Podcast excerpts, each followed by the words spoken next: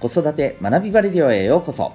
今日もお聴きいただきありがとうございます。子供の才能思いを唯一無二の生き方へ。親子キャリア教育コーチの前城秀人です。指紋分析アドラー心理学絵本講座などのメソッドや塾講師の経験も取り入れたオーダーメイドのコーチングで親子の本当に望む生き方を実現するそんなサポートをしております。またオンラインサロンともいくパパの学び場というパパのための交流や学びの場も運営しております。このチャンネルでは家庭もお仕事もどちらも充実させたいそんな思いで日々頑張っているママさんパパさんを応援する情報メッセージを、毎日1本、配信しております。今日は第380回になります、世界のルールを知っていること。というテーマでお送りしていきたいと思います。本題の前に、えー、1本お知らせをさせてください。えー、お子さんのですね、持っている資質や強み、えー、それを知りたい。そしてそれを伸ばしていきたい。えー、そんな子育てをしていきたい。はい。ということでですね、えまあ、お子さんと、はい、日々向き合っている、えママさん、パパさん、たくさんいらっしゃると思います。で、ぜひですね、あの、私がお勧めしたいのはですね、えやっぱりお子さんのですね、持っている特性、それもあの生まれつき脳が持っている特性を知ることこれが重要だと思います。え、例えばコミュニケーションの取り方とかですね、え、物事の考え方とかですね。あとそもそも、え、情報をどういうふうにキャッチするのか。どんなふうに物を見、え物を聞き、えどう感じ取るのか。こういったところがですね分かることによってそのお子さんにとって、ま、どんな環境どんなアプローチが、えその、えお子さんの、ま、持っているものを伸ばしていく最適な、アプローチ、環境になるのか、こういったことが分かります。いわば子育ての軸とか、まあえー、その子のですね、レシピ、取扱説明書的にですね、はい、感じていただければいいのかなと思います。えー、で、それを見るためのポイントは、なんと指紋にあります。え指紋をですね、分析することによって、えお子さんの脳の特性が分かります。え指紋はなんと脳と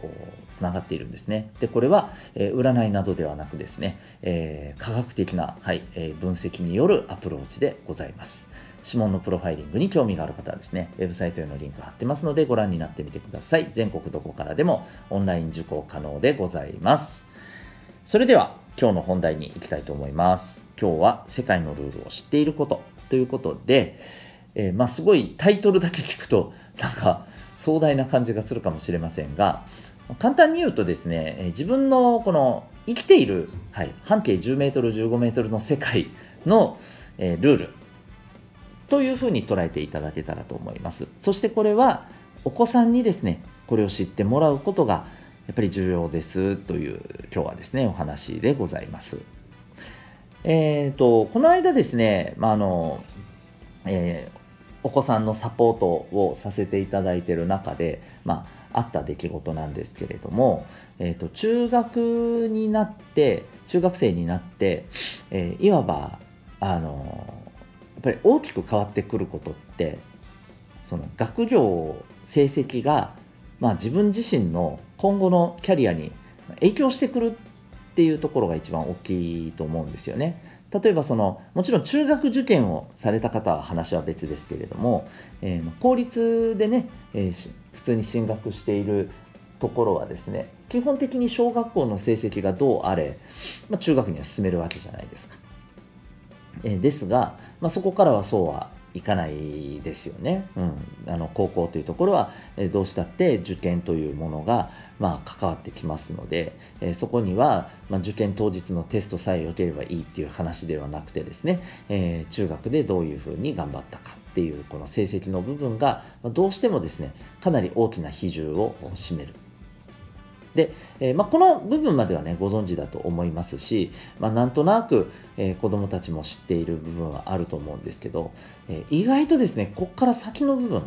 つまりですねじゃあ、え中学でしっかり成績を取らないといけないそのためには何を気をつけて何をどう行動すればいいのかこの辺りがですねやっぱりですねまだまだ分かってない子たちって多いなっていうふうに最近感じるんですよね。例えば極端な話を言えばですよ、えー、テストでやっぱりこうなるだけ自分のベストの成績を出していくことが重要になるわけじゃないですか。ところがじゃあ、えー、そもそもこう今度のテストっていつなのかえ分かりません。大体来月ぐらいだったと思いますとかですね、うん、あるいはテストがもう1週間前とか数日前になっているのにもかかわらずどこがテストになるのかテストでどこが出てくるのかいやよく分かんないとかですね、はい。え例えばこういったことがあったりするわけですよね。うん、でこれって何なのかっていうと、まあ、情報を取っていないっていう話になるわけですよね。でじゃあこの情報をどう取らなければいけないのか。この情報を取らないとどんな風になるのか、えー、どのように自分に影響してくるのか。やっぱりこういったことって分からないわけですよ。この辺の仕組みというか流れが。うん、で黙ってれば誰かがご丁寧に、えー、ね、自動的にあの あ、ね、目覚まし時計じゃないですけどアラームのようにですね、えーちょうどテスト、えー、1週間前になりました。今度のテストは、え、どの科目がどこどこからどこどこ、どの科目はどこどこからどこどこ出ます。えー、ちゃんとできていますか？頑張りましょうみたいなのが、例えば自分の持ってるスマートフォンとかからなんか流れてくるのかとか言って、そんなことないわけじゃないですか。ないないわけじゃないですか。自分でそういうことを全部管理して、キャッチしていかないといけない。でも、これをですね、なんじゃでやっぱり分かってない子が多いんですよね。うん、で結局、え分かんないまあ、テスト大事だよねっていうことだけが分かりつつ結局テストに対してですね自分ができる、まあえー、精一杯の対応っていうのを、まあ、やらないまま、まあ、テストを迎えて、まあ、そういう結果が出てで、まあ、それが後々、えー、自分の進路に影響すると。で下手をするとですね、えー、自分が行きたいところに行けない。ねえー、本当はここに行って、まあ、こういう進路を考えてたのにダメだったとかあるいは友達がみんなここに行くから自分もそこに行って楽しい高校生活を送りたいと思ったのに、えー、自分は、えー、一人で全然違うところに行かざるを得なくなったとかですね、えー、でこういう風になる、まあ、ある意味、ね、残酷じゃないですか、うん、こう考えると。でもこれ残酷って言ってもそういうもんじゃないですか。ね。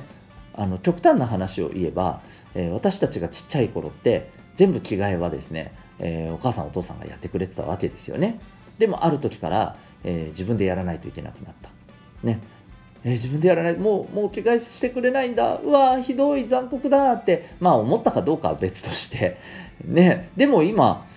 そのそんなの当たり前じゃない。当たり前なわけじゃないですか。でそれをいやひどい。なんで着替えをやってくれないのって言ったらおいおい生きていけねえぞっていう話になるわけじゃないですか、うん、だからこういったことをやっぱり一つ一つ知ってじゃあ自分でどういうふうにしていくのかっていうそこの部分をですねちゃんと伝えないといけないんじゃないのかなって思うんですよね。でこういうことを伝えないまま単にね宿題やったの？やってないの、えー、提出っていついつあるの？早くやらないといけないんじゃない、えー、テストはいついつなの？もうじゃああと何日だからどのぐらいからやっていかないといけないんじゃない？っていうのをこの辺りをですねまずそもそもあのいややらんかったらどうなるの？でそれはあなたの望んでる未来なの？っていうところをですねしっかりと伝えないままですね。でそれを自分でやらないといけない世界なんだよ本来。っていうことを伝えないままただただ注意したり怒ったりってこれむしろですねこっちの方が残酷だと思うんですよね。うん、あの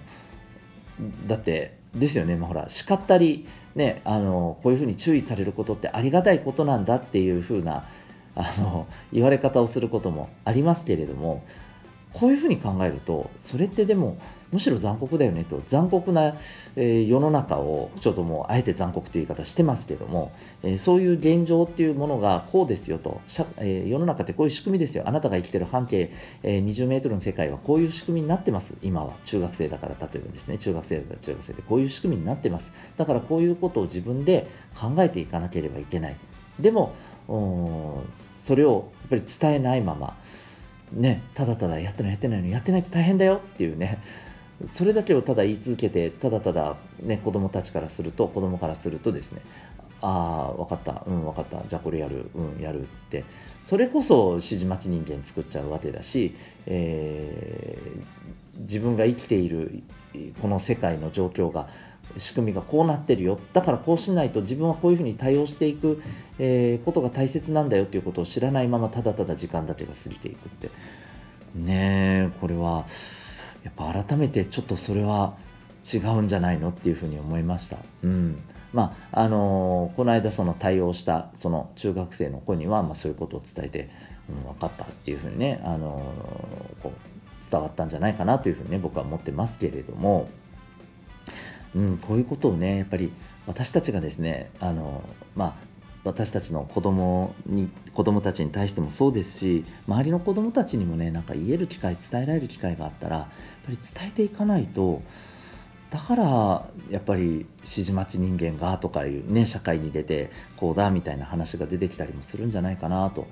そんな風にね思った次第でございます。ということで今日はですね、え世界のルールを知っていることそんなテーマでお送りいたしました。最後までお聴きいただきありがとうございました。また次回の放送でお会いいたしましょう。学び大きい一日を。